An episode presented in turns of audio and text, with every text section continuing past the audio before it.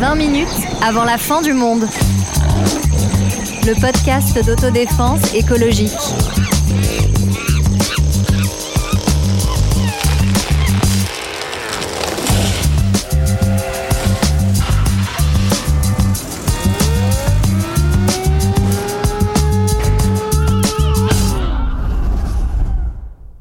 Bonjour, bonjour, bonjour, et c'est reparti pour un nouvel épisode de La Terreur Verte. Mais oui, La Terreur Verte, avec une nouveauté en catalogue. Et oui, car les dingos de la bougie, l'amicale du retour à l'âge des cavernes, le club des casseurs d'ambiance veut maintenant s'en prendre à nos gosses et à leurs rêves.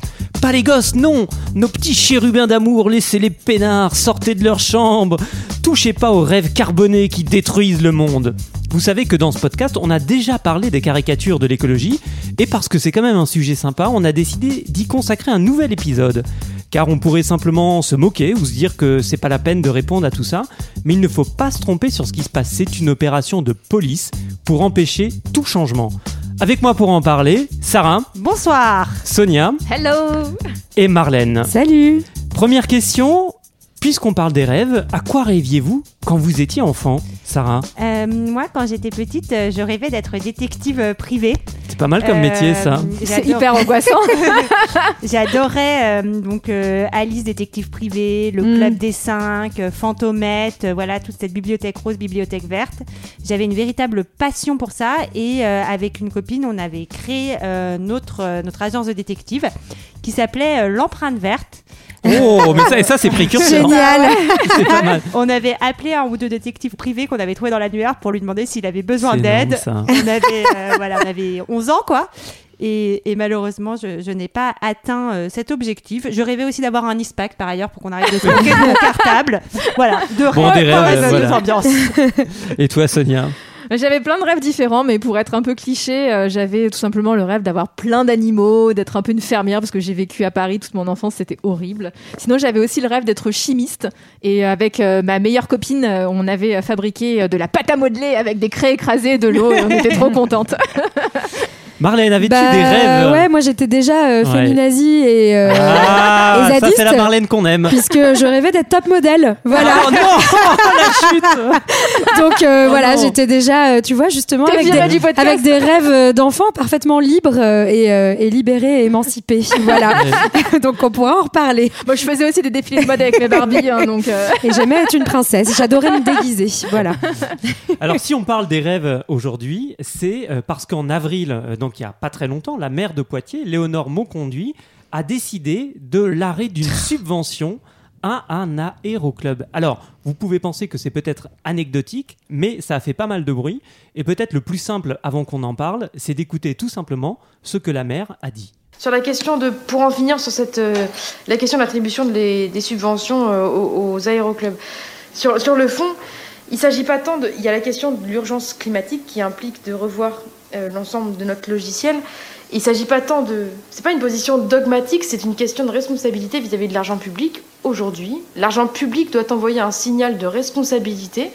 Compte tenu du fait que ça ne menace pas la survie de la situation, aujourd'hui, nous considérons que la- l'argent public ne doit plus financer la- les sports fondés sur la consommation de ressources épuisables. C'est pour ce genre de décision qu'on a été élu aussi, c'est pour re-questionner toutes nos politiques euh, au filtre du, changement climatique. Et donc euh, là, ça en fait partie, c'est un signal que nous souhaitons envoyer et que nous assumons, quand bien même c'est difficile, euh, c'est un choix difficile à faire. Et je trouve ça, pour terminer, extrêmement, je vais pas m'étendre sur le sujet, mais mettre dans le même phrase rêve d'enfant et le fait de sauver des clubs aériens, je trouve que ça a quelque chose d'indécent, en fait. Moi, c'était mon rêve d'enfant de faire de prendre l'avion pour aller à l'autre bout du monde. euh. Je pense que vous vous rendez pas compte aujourd'hui de, de- des rêves en fait auxquels on doit des rêves dont on doit préserver les enfants en fait. Enfin, l'aérien c'est triste, mais ne doit plus faire partie des rêves d'enfants aujourd'hui. Je trouve que c'est un, un très bel extrait. C'est bien de l'écouter en entier, justement, pour bien comprendre que on n'est pas chez euh, les dingos de la bougie, Sonia. Oui, tout à fait. Elle a un raisonnement qui n'est, comme elle le dit elle-même, pas du tout dogmatique. Elle emploie tout un tas de mots euh, euh, très intéressants, de responsabilité, d'argent public. Et en fait, ce qu'elle pose, c'est la question des subventions publiques. C'est quoi une subvention? C'est de l'impôt payé par les contribuables pour être redistribué équitablement. Donc cet argent-là, il est là pour corriger des inégalités, investir dans des projets qui servent l'intérêt général. Alors, à plusieurs titres. On peut se demander si euh, cet argent public, il doit euh, payer un aéroclub. Et j'ai fait ma petite euh, Élise Lucet en allant enquêter sur le prix d'un vol avec ces aéroclubs. Et donc, dans, pour l'un d'en- d'entre eux, par exemple, un vol, c'est quand même 120 euros. Donc, enfin, c'est pas, ça concerne pas n'importe qui. Mm. et ça ne concerne pas les plus pauvres. Est-ce qu'on a besoin d'investir, au-delà même de la question écologique, est-ce qu'on a besoin d'investir de l'argent pour des gens qui sont déjà aisés? Alors, pour, peut-être pour répondre à, ce que tu dis, parce qu'il y a eu des arguments de ces aéroclubs de dire euh, on ne fait pas que des vols motorisés, euh, on offre justement des vols euh, à des associations, etc.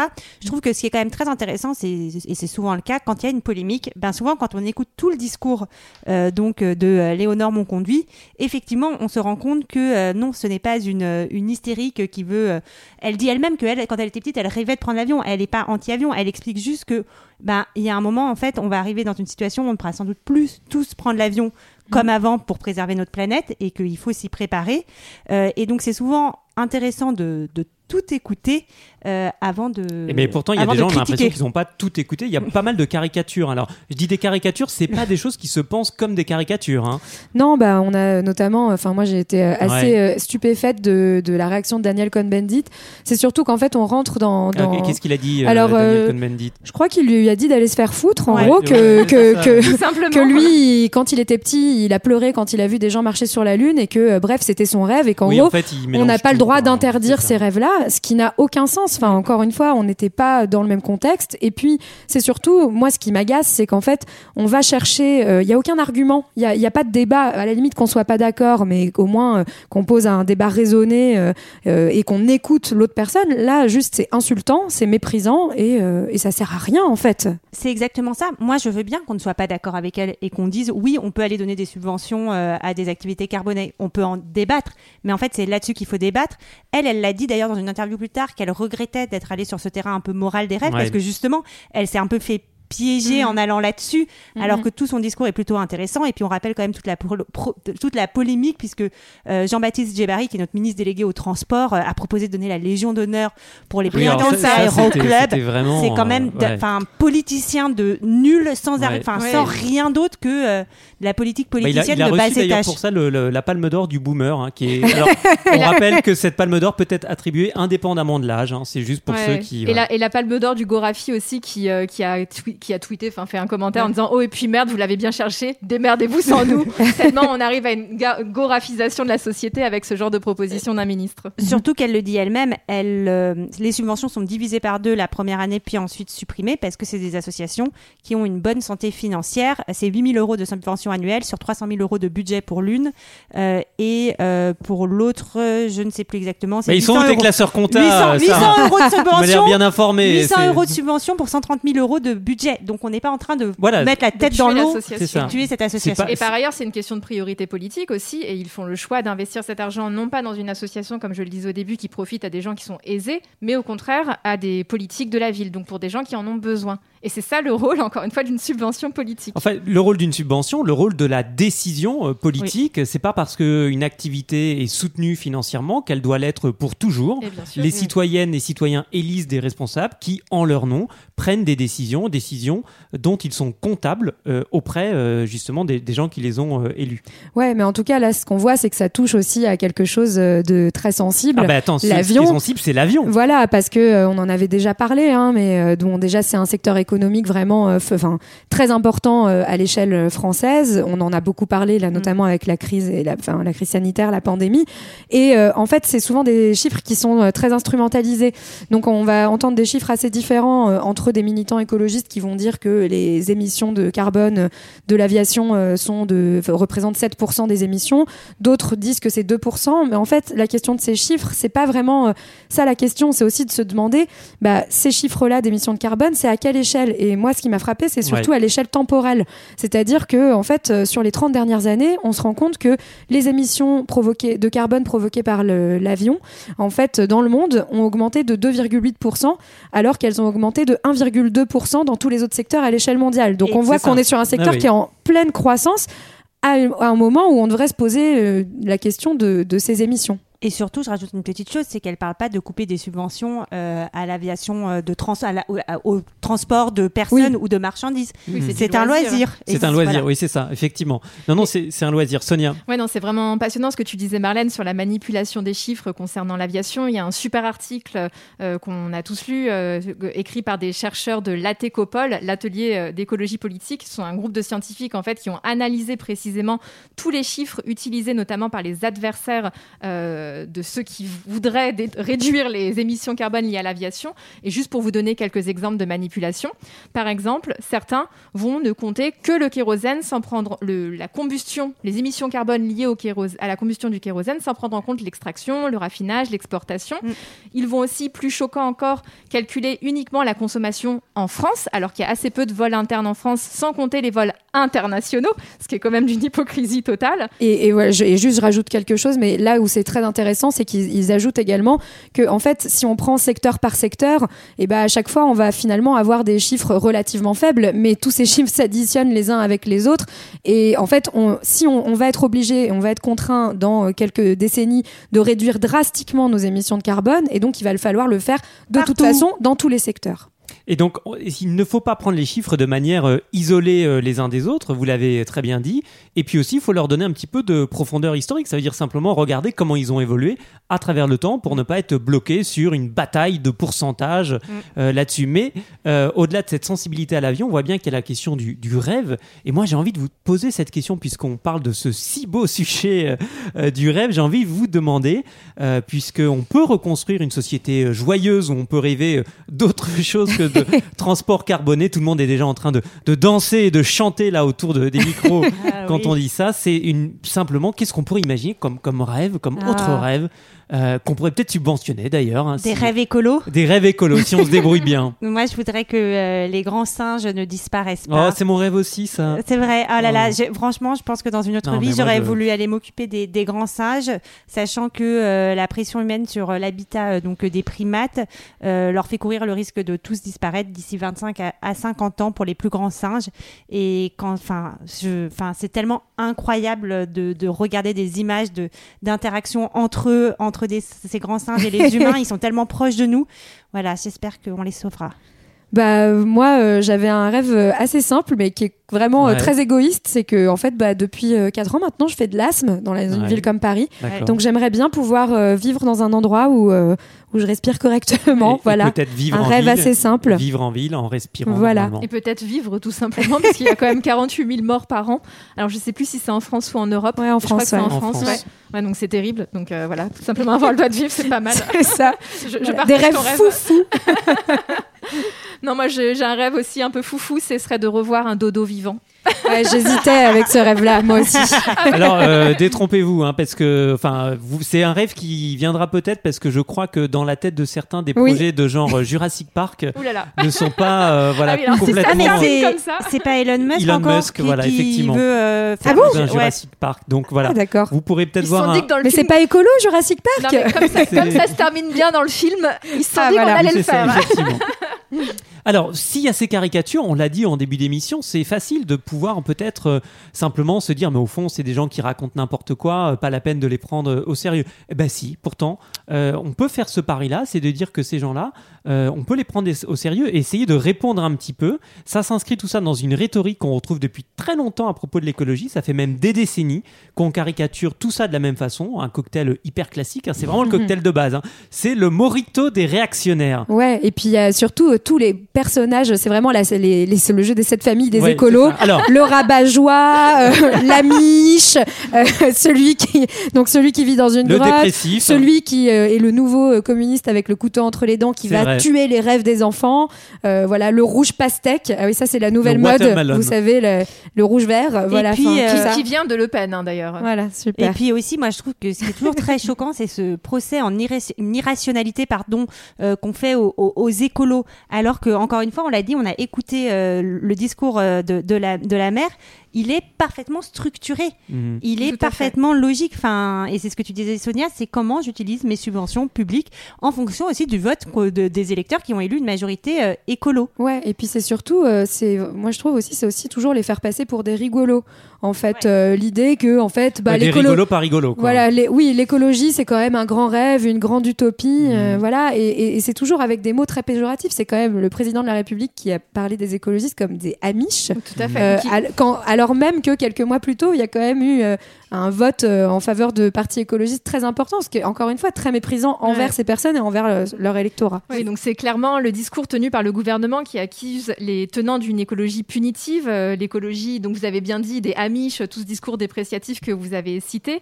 C'est le discours, le vocabulaire de la contrainte, une manière de, et c'est clairement une manière de discréditer un discours, pour, un discours pourtant rationnel. Et pourtant, à l'inverse, le gouvernement euh, va, pro- va, va promouvoir un- une écologie des petits gestes, la fameuse écologie de la baguette de pain euh, de notre Oui. cher ministre de l'écologie. Bravo pour la communication politique.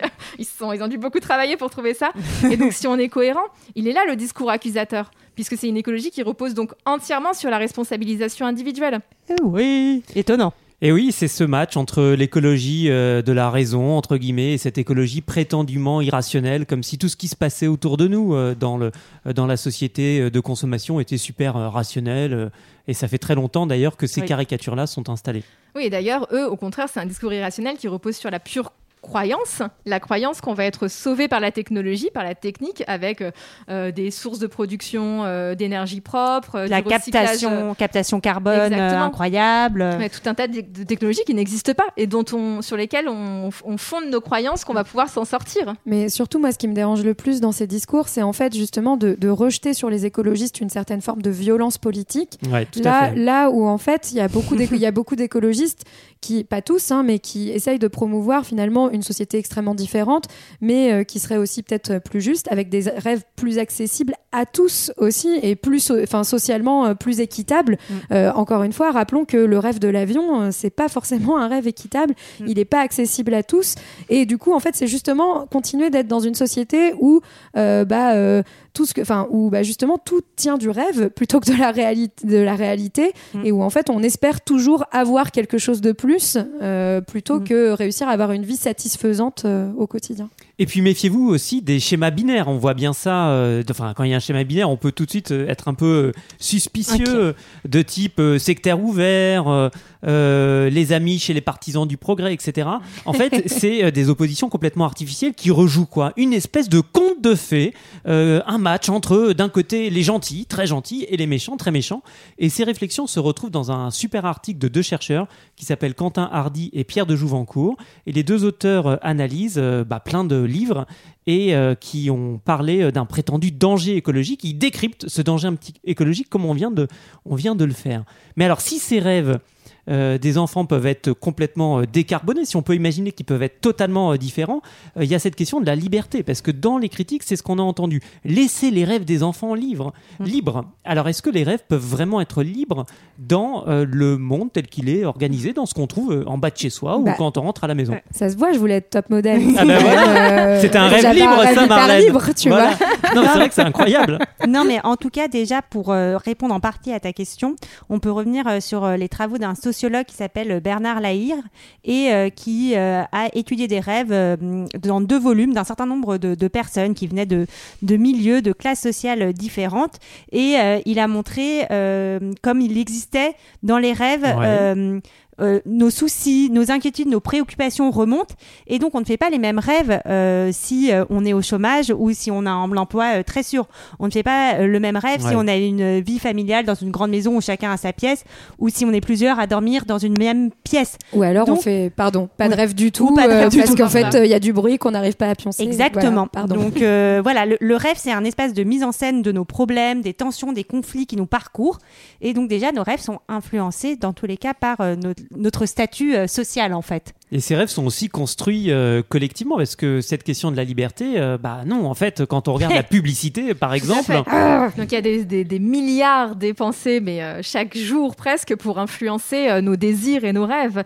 Je voudrais vous citer juste un exemple. Donc il y a eu une étude de Santé publique France menée entre 2015 et 2018 qui a pointé par exemple le lien entre le marketing alimentaire, donc ce- c'est ce à quoi ils se sont intéressés uniquement, donc avec tous les pubs pour les bons produits bien gras, sucrés, très bons pour la santé évidemment, et le surpoids. Et donc, alors, cette étude s'intéressait particulièrement aux enfants qui sont, partic- en par- enfin, qui sont des bonnes cibles pour la publicité, pour bien rendre après des petits enfants. Surtout quand obèses. tu leur mets des céréales avec des tigres dessus et C'est des ça. tigres. J'adore ça. Et donc chaque jour, un enfant euh, va, va visionner, euh, non pardon, chaque année, il va visionner plus de 1000 pubs. Donc c'est déjà énorme, ça fait plusieurs pubs par jour. Et euh, on, on compte en milliards euh, cet investissement pour, euh, pour les influencer, qu'ils mangent tous ces produits sucrés, euh, gras, quand, salés. quand etc. j'ai quand j'étais petit, je jouais au jeu des pubs. Je sais pas si vous jouez à ça. Ah bah ouais, c'est quoi ouais, c'est génial aussi. comme jeu, c'est de deviner, mais de, du coup, j'étais super content euh, Ah, d'être- fort. Non, pas la prochaine Ah. pub, ça c'est quand même Dès que, ça, impossible. dès que ça- dès que ça c'est commençait, Nostra- euh, c'est Nostradamus dans ton salon, quoi. je vois, je vois, là, je... non, j'ai pas Mais cette capacité-là. en vrai, c'est super facile. La dernière fois, j'ai regardé Top Chef. Franchement, une pub sur trois, c'est voiture, barbecue, nourriture, glace, glace. Ah oui, c'est ça. non, bah, c'est simplement effectivement de deviner euh, quand la pub est lancée. euh, Parce que de c'est quoi, comme et un ça veut blind dire que test, tu quoi. les as beaucoup vus, effectivement. Le blind Ouais. test du consumérisme, C'est Marlène. ça. ouais, mais en tout cas, c'est vrai que, enfin, c'est fascinant de, voilà, ce- cette idée et cette instrumentalisation qu'il y a eu autour du rêve des enfants. C'est vraiment drôle parce qu'en fait, les rêves des enfants sont complètement construits. Enfin, les nôtres aussi, Mhm. d'ailleurs, évidemment. Euh, et, euh, et, et, et on le voit avec la publicité, on le voit avec les clichés, les stéréotypes de genre qui- qu'on retrouve dans la pub. Voilà, donc je voulais être top modèle quand j'étais gamine. Euh, les gamines, euh, en fait, elles veulent s'habiller en rose. Euh, Enfin, voilà, je veux dire, tout ça a, évidemment une influence. Et encore aujourd'hui, il y a eu des études sur des magasins de jouets qui montrent très bien que euh, 90% des jouets qui sont faits pour les filles sont roses. Ouais. Donc, je me souviens même qu'une fois, on avait voulu acheter un, un doudou pour une copine, Ouais. enfin pour son gamin, et que même les doudous de nouveau-nés sont roses. Ouais. Voilà.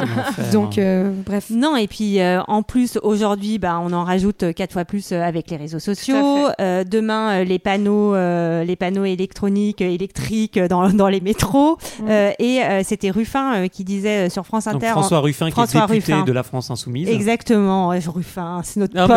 mais Sarah, mais elle a, Sarah, elle a un réseau, vous imaginez même pas. C'est incroyable. François, quoi, pour Et les intimes. soyez attentifs à la candidature Sarah 2022. Ça monte, hein. ça arrive. Et non, qui, qui disait dans une interview sur France Inter en novembre 2019 qu'on croisait euh, environ 5000 marques par jour. Et en fait, en vrai, euh, il y a des études qui ont été menées qui disent qu'on est même plutôt au-dessus. Parce qu'en fait, tu croises des marques en permanence. Tu croises quelqu'un qui a euh, son Ouais. euh, logo ouais, euh. Nike, euh, Lacoste, etc. Et donc, euh, c'est des, des chiffres complètement faramineux. Et donc, bien sûr, tout ça, ça nous fout des trucs dans la tête. Je veux un ISPAC, je veux un ISPAC, je veux un ISPAC. Ça, Ouais. c'est mon rêve d'enfant. Bon, Et je crois qu'il est, qu'il Il n'est pas été- parfaitement libre. Non, et ce qui est particulièrement per- pernicieux avec les réseaux sociaux et par exemple Instagram où nous vous invitons à nous suivre pour nous poser des questions. Oui, on a nos contradictions. Mais on essaie de- d'en faire un truc sympa. Donc et sur Instagram, trop- qui est quand même Puis on l'assume. un putain de vortex, c'est que tu commences et en fait ça mélange les, les images de tes amis et des images de gens qui sont présentés comme tes amis mais qui en fait te font de la pub pour des produits et qui ont ce doux visage amical et souriant mais en fait qui est un pur influenceur là pour te vendre des produits pour maigrir ou je ne sais quoi encore. Ouais, tout à fait. Alors la pub se mélange. Alors la fin de l'émission euh, approche. Émission d'ailleurs, on peut le dire sans pub. Hein. Euh, alors, Bravo. en fait, on a fait du petit placement de produits. Ouais, mais, c'est ça, c'est ce que j'allais dire, on est assez malin. En fait, ce qu'il faut que vous fassiez gaffe, c'est qu'on est très très malin. Et hein. on roule sur l'or. Bah, Voilà, c'est on du- s'en, ben, on s'en met plein les non poches. c'est du placement de produits politiques. hein. Voilà, ouais, ouais, il y a pas, y a pas que ça. On hein. vous dira pas pour qui Non, on plus roule. sérieusement. Votez comme- Sarah 2022, pardon, Voilà. excusez-moi. C'est ça exactement. C'était comment l'écologie peut aussi reconstruire certains rêves, c'est-à-dire, euh, bah voilà, d'autres d'autres manières de rêver, parce que l'écologie n'est pas forcément uniquement un truc euh, de contrainte, de privation. Bah non, enfin moi pour moi l'écologie, enfin on l'a dit depuis, enfin je pense que c'est une ligne qu'on a beaucoup défendue dans ce podcast, mais c'est euh, rêver fait euh, d'une société dans laquelle on arrête d'exploiter les autres et la nature et d'avoir une société un peu plus juste et un peu plus équitable. Ouais, en fait, ce, ce podcast, c'est un peu le rôle d'une psychanalyse accélérée. en fait, c'est pour vous faire prendre conscience de tout ce qui, Bah, vous, euh, met- tout ce qui vous détermine Ouais. et, euh, et après arriver à être un peu plus libre dans vos propres rêves. Et on même si prend c'est conscience de tout ça en même temps, hein, d'ailleurs. Oui, Oui, pour nous, c'est notre propre Après on va manger un Voilà. steak. Oui. Et oui, alors, vous l'avez bien vu, les rêves sont politiques. Ce n'est pas parce qu'ils sont intimes, ça c'est vrai, on ne dira pas le contraire, euh, qu'ils ne sont pas aussi fabriqués par toute la société. Et justement, la société, nous en tout cas, et quelques autres heureusement, euh, on peut tout à fait avoir envie de rêver à autre chose et de laisser de côté peut-être pour de bon les rêves carbonés. Merci et à très vite. À très vite. bientôt.